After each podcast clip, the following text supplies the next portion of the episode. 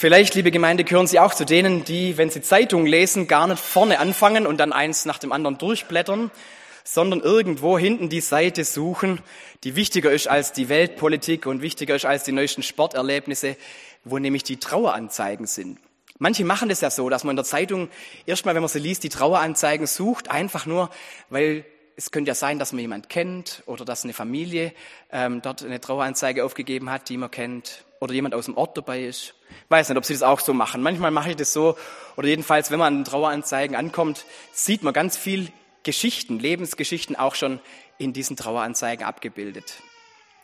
Wir haben das kürzlich mal mit den Konfirmanden ein bisschen angeguckt, auch die Unterschiede, was man da so sieht. Bei den einen sind Symbole drauf, bei den anderen sind äh, Sprüche drauf, die auch schon auf die Ewigkeit hinweisen und Hoffnung zeigen, bei anderen gar nicht, wo dann einfach nur das Ende ganz hart erlebt wird und so weiter. Was aber bei allen Traueranzeigen drauf stand, war neben dem Namen auch die Lebensdaten, Geburtsdatum und Sterbedatum. Und manchmal fängt man dann an zu rechnen. Also ich jedenfalls. Da guckt man, wie alt war die Person. Oder wenn man jemand aus dem eigenen Jahrgang entdeckt, dann weiß man es natürlich sofort, wie alt derjenige war. Welches Alter wäre denn richtig zu sterben? Welches Alter wäre denn das Richtige, dass Gott sich keine Klagen von uns anhören muss, dass es zu kurz war oder zu lang? Gibt's ja auch. Es ist gar nicht so einfach. Was wäre denn das ordentliche Alter für so ein Menschenleben? Sind 70 Jahre oder wenn es hochkommt 80 Jahre, so wie es der Psalm, den wir vorher gesprochen haben, gesagt hat? Oder mehr oder weniger?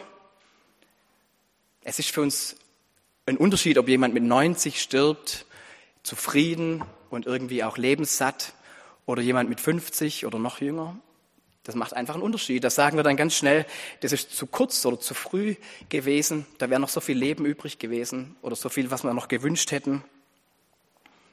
Wenn ich gerade jeden Tag kriege ich so Nachrichten, wo dann auch die Namen der, der israelischen Soldaten stehen, die da ums Leben kommen, gerade beim Krieg. Da steht auch immer die, die, die Zahl dahinter, wie alt die waren. Und das ist schon fast schon ein bisschen erschreckend. Das sind fast alle in ihren Zwanzigern. Es sind sogar 19-Jährige dabei, über 40 ist kaum jemand. Also fast alles ganz junge Leute, wo man denkt, und jetzt mit Anfang 20 ist das Leben vorbei. Ist es richtig, lang genug oder viel zu kurz?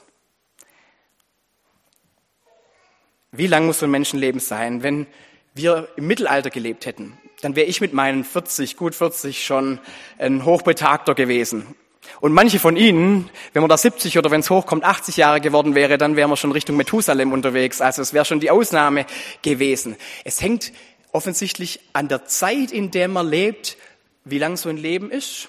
Es hängt auch ein bisschen an der Region, in der man lebt. In anderen Regionen dieser Welt hat man nicht die Lebenserwartung, die wir so haben. Da ist ein Leben, das kürzer ist, viel normaler. Wie ist es mit dieser Zeit und mit dem, wo man sich verortet? Darum geht es heute in dem Predigtext um unterschiedliche Zeiten. Und ich will von dieser Seite her mal auch das Thema Ewigkeit beleuchten, dass wir merken, was Zeit und Ewigkeit, was da auch der Unterschied ist und was das auch uns sagt über das, wie Ewigkeit ist. Wir haben einen Predigtext aus 2. Petrus 3 heute und ich habe mich für einen Abschnitt nur daraus entschieden.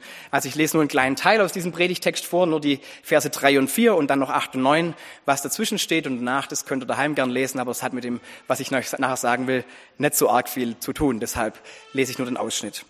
In den Versen steht, da schreibt der Petrus, ihr sollt vor allem wissen, dass in den letzten Tagen Spötter kommen werden, die ihren Spott treiben, ihren eigenen Begierden nachgehen und sagen, wo bleibt die Verheißung seines Kommens? Denn nachdem die Väter entschlafen sind, bleibt es alles, wie es von Anfang der Schöpfung gewesen ist.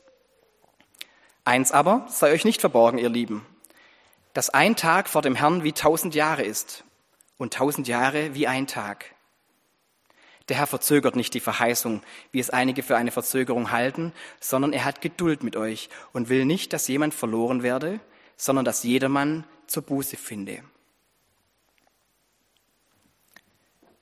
Der Menschensohn wird kommen, haben wir gerade gesungen. Ja, aber wann kommt er denn? Das ist da die große Frage, der Petrus nachgeht. Man hat damals angenommen bei den ersten Christen, dass er natürlich noch kommt zur Lebzeit, zur eigenen Lebzeit. Und wenn man sich mal bewusst macht, was das heißt, die ersten Christen haben in der Annahme gelebt, dass das mit dem Sterben für sie jetzt kein Thema mehr ist. Denn Jesus kommt ja noch, solange man lebt. Das war ihre Annahme. Braucht man auch keine Angst mehr vor dem Sterben haben, wenn es es nicht mehr gibt.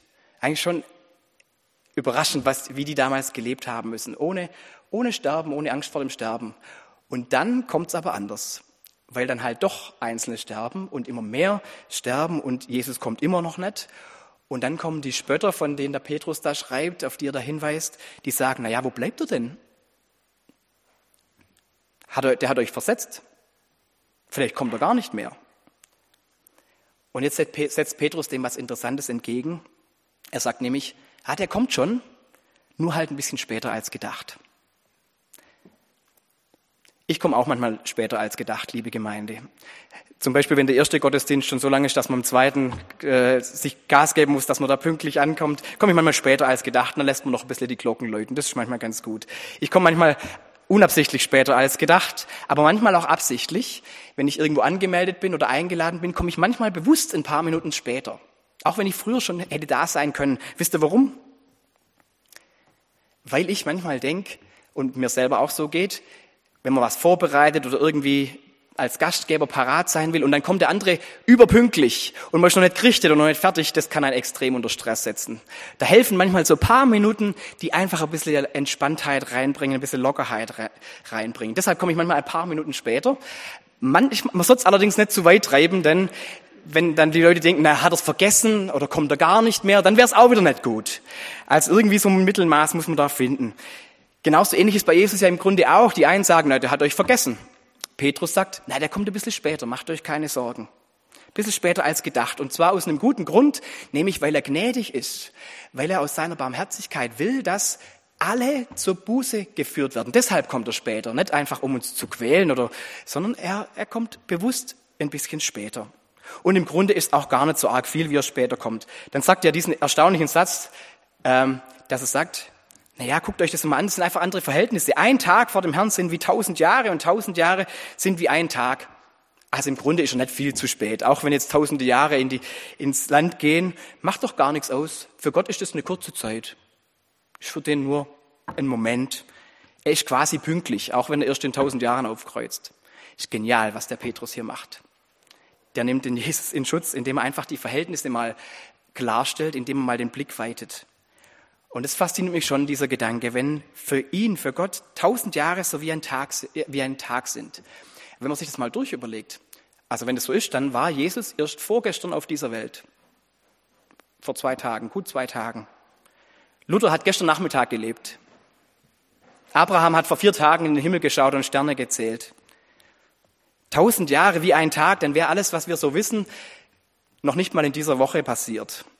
Und mein Leben, ganz egal, ob es jetzt 40 Jahre dauert oder 80, das wäre mit Gottes Weitblick, naja, vielleicht eine gute Stunde in seiner Zeitrechnung oder so.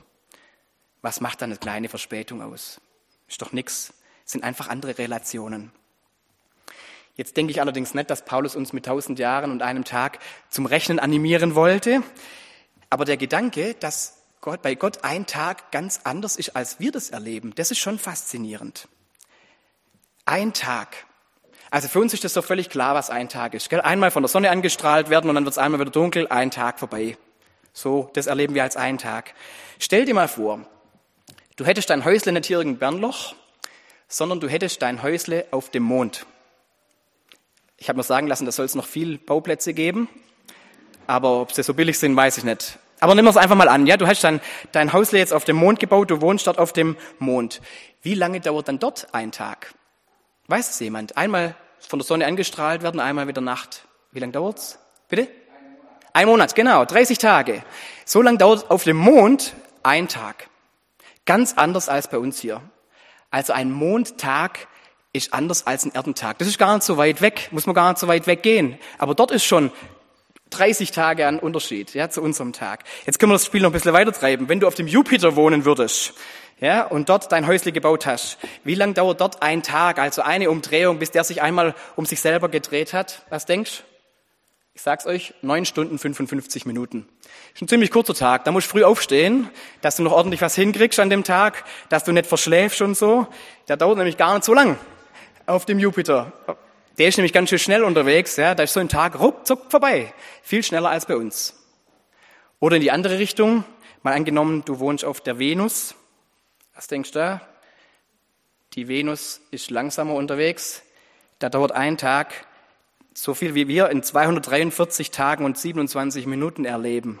Also das, was wir erleben als die Dauer vom 1. Januar bis zum 31. August, ist auf der Venus ein Tag. Schon ein langer Tag. Was ich euch damit zeigen will, ist, merkt ihr, wie unterschiedlich man einen Tag erleben kann, schon allein, wenn wir uns jetzt mal gedanklich auf andere, in andere Regionen versetzen. Was ein Tag ist, hängt immer von dem Standpunkt ab, von dem aus man sieht. Und genau das macht der Petrus hier, dass er sagt, tausend Jahre sind für Gott aus seinem Standpunkt wie ein Tag. Er hat einfach eine andere Perspektive. Er hat einen anderen Standpunkt, einen anderen Blick. Für Gott ist es was anderes. Er hat andere Relationen, in denen das steht, als wir. Wir sehen den Tag, er überblickt das zigtausendfache von einem Tag. Er überblickt viel mehr. Wir blicken auf 70 oder 80 Jahre Lebenszeit oder vielleicht auch nur 20. Er sieht viel, viel größere Zusammenhänge. Er blickt quasi auf alles, was zu sehen ist in dieser ganzen Geschichte der Welt auf einmal.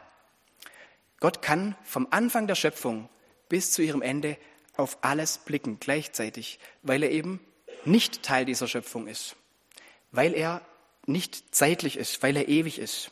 Und das habe ich mit euch versucht, ein bisschen nachzuspielen, mit diesem Gedankenexperiment, jetzt einfach mal nur auf andere Planeten sich zu denken. Das ist ja noch eine einfache Übung, würde ich sagen. Mittlerweile kann man ja also noch viel weiter ins Universum schauen. Gell? Da sieht man, dass das alles, was ich euch jetzt gesagt habe, war alles noch in unserer Galaxie, alles noch recht nahe. Dann gibt es da noch ganz viele andere schon faszinierend fand manchmal, wenn die Naturwissenschaft das beobachtet und sagt, naja, wir nehmen ganz viele Galaxien wahr, wie groß das alles ist, wie weit das alles ist, und dann stellen wir eine Bewegung fest, dass die sich scheinbar auseinanderdividieren, und dann wird gesagt, das Universum wird wahrscheinlich unendlich groß sein. Das ist so ziemlich der unwissenschaftlichste Satz, den man sagen kann. Unendlich groß ist einfach nur eine hilflose Aussage dessen, dass man eigentlich sagen müsste, wir wissen es nicht. Wir können es nicht erkennen. Deshalb sagt man dann in der Wissenschaft, naja, es wird unendlich sein, weil wir einfach annehmen, dass so wie wir es beobachtet haben, hier bei uns und in den, in den Galaxien, die wir sehen, so geht es wahrscheinlich weiter auf unendliche Entfernung. Das ist eigentlich ziemlich dämlich, wenn man so sagen will. Aber wir Religionen machen das manchmal ähnlich im Nachdenken über die Ewigkeit. Denn wenn man meint, Ewigkeit ist die Erfahrung, die ich hier mache, in diesem Leben, einfach gestreckt auf unbestimmte Zeit, ins Unendliche multipliziert, dann ist das zu einfach gedacht. Das ist nicht das, was Ewigkeit ist, weil man dann einfach nur aus dem eigenen Standpunkt denkt. Mich inspiriert es, dieser Satz von Petrus, dass er zum Nachdenken über die Zeit ja, auffordert, dass wir verschiedene Wahrnehmungen der Zeit sehen. Das zeigt uns, dass doch Gott, dass Ewigkeit gerade nicht zeitlich ist. Zeit gibt es nämlich nur dort, wo was entsteht und wo was vergeht. Zeit ist im Grunde das, dass irgendein Raum oder auch ein Körper wie meiner sich verändert. Ja, da wird man alt und dann kann man das sehen, beobachten und in Einheiten unterteilen. Und so kann man Zeit wahrnehmen. Mit der Erde kann man es auch machen. Es gibt einen Raum, der sich verändert und diese Veränderung markiert man in Zeitabschnitten. So kann man es machen. Zeit ist aber ein Teil von der Schöpfung. Nur da, wo es diesen Raum gibt, der sich verändert, gibt es auch Zeit. Wenn die Schöpfung vergangen ist, dann gibt es auch keine Zeit mehr. Und deshalb halte ich es für Unsinn zu sagen, das Universum ist unendlich, weil es einfach nur das, was man beobachtet, weiterdenkt. Ich würde vielmehr sagen, das Universum hat sehr wohl ein Ende. Die Schöpfung hat ein Ende. Was dahinter kommt, ist die Ewigkeit. Und die ist nicht zeitlich, weil da kein Raum und keine Zeit mehr ist. Unser Empfinden hängt natürlich davon ab, dass wir hier in Raum und Zeit leben. Deshalb sehen wir das natürlich auch so. Aber die Ewigkeit ist eine ganz andere Kategorie. Das ist manchmal schwer, sich das vorzustellen, weil wir so in unserem Denken äh, drin hängen. Aber die Ewigkeit ist anders. In der Ewigkeit gibt es kein zu früh und kein zu spät. Da werde ich nicht mehr zu spät kommen. Das ist ganz sicher. Es geht gar nicht mehr. Wenn es keine Zeit gibt, kann ich nicht mehr zu spät kommen. In der Ewigkeit gibt es kein Alt und kein Jung mehr. Da gibt es keinen Körper, der irgendwann mal schwächer wird oder einer, der stärker wird oder was auch immer. Da gibt es nur bei Gott oder nicht bei Gott. Das ist das, was in der Ewigkeit zählt. Gott ist nicht begrenzt von Zeit und Raum, wie wir das sind. Er steht über all dem. Das habe ich mit diesem bisschen banalen, banalen Bild ein bisschen versucht darzustellen. Vielleicht kann man sich eben auch so vorstellen, dass Gott auf diese ganze Zeitachse, die ganze Schöpfung von Anfang bis Ende auf einmal schauen kann. Dass für ihn der Anfang der Welt genauso gegenwärtig ist wie das Ende der Welt und genauso wie dieser Moment jetzt heute. Ich habe vorher am Beginn gesagt, wenn wir sagen, Gott ist gegenwärtig, dann ist es manchmal schwierig, sich das vorzustellen. Aber vielleicht hilft uns das, dass wenn Gott von der Ewigkeit in die Zeit schaut, dass er deshalb genauso gegenwärtig jetzt sein kann, wie es zur Zeit Jesu war, wie es bei Adam und Eva war und wie es sein wird in hundert oder tausend Jahren. Weil er eben nicht Teil dieser Zeit ist, weil er von außen ist. Und das ist sehr wertvoll, das zu wissen, dass Gott ewig ist. Das ist ganz entscheidend, denn wenn wir heute an die Verstorbenen denken und wenn wir sie Gott anbefehlen, dann heißt es, dass sie in der Ewigkeit sind, in einer ganz anderen Kategorie, bei Gott. Und dann müssen wir uns auch nicht helfen mit irgendwelchen Vorstellungen, dass sie zum Beispiel auf uns warten. Das ist eine Vorstellung, die aus unserer Perspektive kommt. Aber in der Ewigkeit gibt es kein Warten mehr. Wo es keine Zeit gibt, kann man auch nicht warten. Da ist nicht einer früher als der andere. In der Ewigkeit sind wir alle gleichzeitig, so müsste man es eigentlich sagen, obwohl gleichzeitig da eigentlich nicht passt. Aber wir sind alle gleich in der Ewigkeit, im selben Moment dort. Die, wo jetzt gestorben sind, sind im selben Moment in der Ewigkeit wie wir, auch wenn wir noch viele Jahre hier leben. Einfach weil wir aus der Zeit heraus in die Ewigkeit gehen. Das gibt uns eine Perspektive, die vielleicht nochmal die Ewigkeit neu verstehen lässt. Man kann sagen, wenn du, in der Ewig wenn du zu Gott gehörst, dann wirst du in der Ewigkeit genau gleich, zum gleichen Zeitpunkt, zum gleichen Moment sein, wie Abraham und Luther, wie Elia, als der mit dem Feuerwagen aufgefahren ist in den Himmel, wie Jesus. Es gibt keinen früher. Es ist alles gleichzeitig quasi bei ihm. Deshalb sind wir eben auch nicht erst nach denen dort, die wir jetzt gehen lassen müssten. Wir dürfen sie bei Gott wissen. Genauso wie wir uns Gott anbefehlen dürfen. Und das macht es nämlich aus, die Ewigkeit, gemeinsam bei Gott zu sein. Es gibt nur eine Alternative, das ist nämlich das, dass jemand nicht bei Gott wäre. Gott schenkt uns dieses Leben mit seiner Zeit und er schenkt uns auch die Ewigkeit. Aber weil Gott nicht zwingt, lässt es auch zu, wenn jemand sagt, naja, ich bin mit diesem Leben zufrieden. Oder ich will nur alles, ich will nur dieses Leben sehen und für wahr halten. Ich will alles, ich gucke nur auf das, was in diesem Leben möglich ist. Dann wird er niemandem das aufzwingen. Trotzdem bleibt für uns die Hoffnung, dass wir in der Ewigkeit beieinander sind, vor allem bei Jesus sind. Und ich möchte zum Schluss einfach nochmal auf diesen Satz von Petrus schauen, weil es mich so fasziniert, wo er sagt, ein Tag vor dem Herrn sind wie tausend Jahre und tausend Jahre sind wie ein Tag. Als ich das zum ersten Mal gelesen habe, da habe ich gedacht, hey Petrus, du schreibst das doch quasi doppelt gemoppelt. Das ist doch zweimal das Gleiche. Ein Tag wie tausend Jahre, tausend Jahre wie ein Tag, nur halt die Reihenfolge umgedreht. Ja, das Verhältnis ist doch das Gleiche. Ein Tag und tausend Jahre, eins zu 365.000. Warum schreibst du zweimal? Und dann habe ich ein bisschen geblättert und es gibt ein paar Übersetzungen, die interpretieren da ein bisschen was rein. Ich habe das natürlich am Originaltext auch gecheckt und man kann das natürlich auch so machen, aber das hat für mich ähm, nochmal den Horizont ein bisschen erweitert. Zum Beispiel die Hoffnung für alle schreibt nämlich, was für uns ein Tag ist, das ist für Gott wie tausend Jahre. Und dann geht es aber anders weiter. Und was für uns tausend Jahre sind, das ist für ihn wie ein Tag. Jetzt ist nicht mehr doppelt gemoppelt. Jetzt sind es zwei verschiedene Perspektiven. Jetzt heißt es einmal, da im, im letzten Teil, was wir als tausend Jahre erleben, so eine endlos lange Zeit, die wir gar nicht überblicken können, die für uns unheimlich voll sei, scheint, das ist für Gott aus Gottes Perspektive wie ein Tag. Also er hat diesen Weitblick, dass es für ihn so ein kleiner Ausschnitt ist wie ein Tag. Aber andersrum heißt auch das, was für uns ein Tag ist, vielleicht verschwindend gering, ein ganz normaler Tag unter vielen, das kann für Gott wie tausend Jahre sein. Also in einem unserer Tage steckt aus Gottes Blick ganz viel drin. Aus seinem Blickwinkel ist auch Kleines ganz groß. Vielleicht können wir es uns mit einem Bild nochmal klar machen. Gott sieht die Eintagsfliege, die ja wirklich in einem Tag ihr ganzes Leben erlebt, alles durchlebt, die sieht er genauso an wie das Lebewesen, das am längsten schon lebt auf dieser Welt. Ich habe mal geguckt, was es ist. Es gibt ein Lebewesen, das nennt sich, muss ich nachgucken, Scolimastra jubini, ein Riesenschwamm, der im antarktischen Meer irgendwo in der Tiefsee, zwei Meter groß, da vor sich hin lebt und wohl schon seit 10.000 Jahren lebt. Für Gott ist die Eintagsfliege da sieht er in dieses Leben genauso rein wie in diesen Schwamm von 10.000 Jahren. Aber noch viel wichtiger ist, er sieht auf das Leben von uns Menschen, von einem Menschen, auf das Leben von einem Menschen, der aus unserer Sicht viel zu früh gestorben ist, genauso wie auf einem, der aus unserem Maßstab her ein langes, erfülltes Leben gehabt hat.